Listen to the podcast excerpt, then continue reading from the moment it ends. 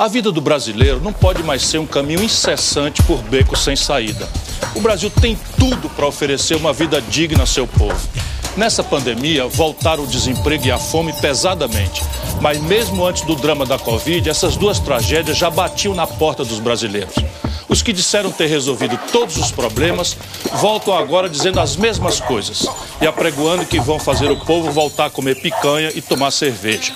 Claro que todo mundo merece e deve comer bem, mas o povo quer principalmente escola boa para os seus filhos. Quer sair na rua sem ser morto, confundido por bandido. O povo quer ter moradia boa, sem esgoto na porta. Quer uma boa saúde, quer emprego e salário digno. Quer um governo que tenha um projeto que lhe garanta bem-estar por muito tempo. Não um governo que só lhe dê um churrasquinho de gato e diga que é picanha.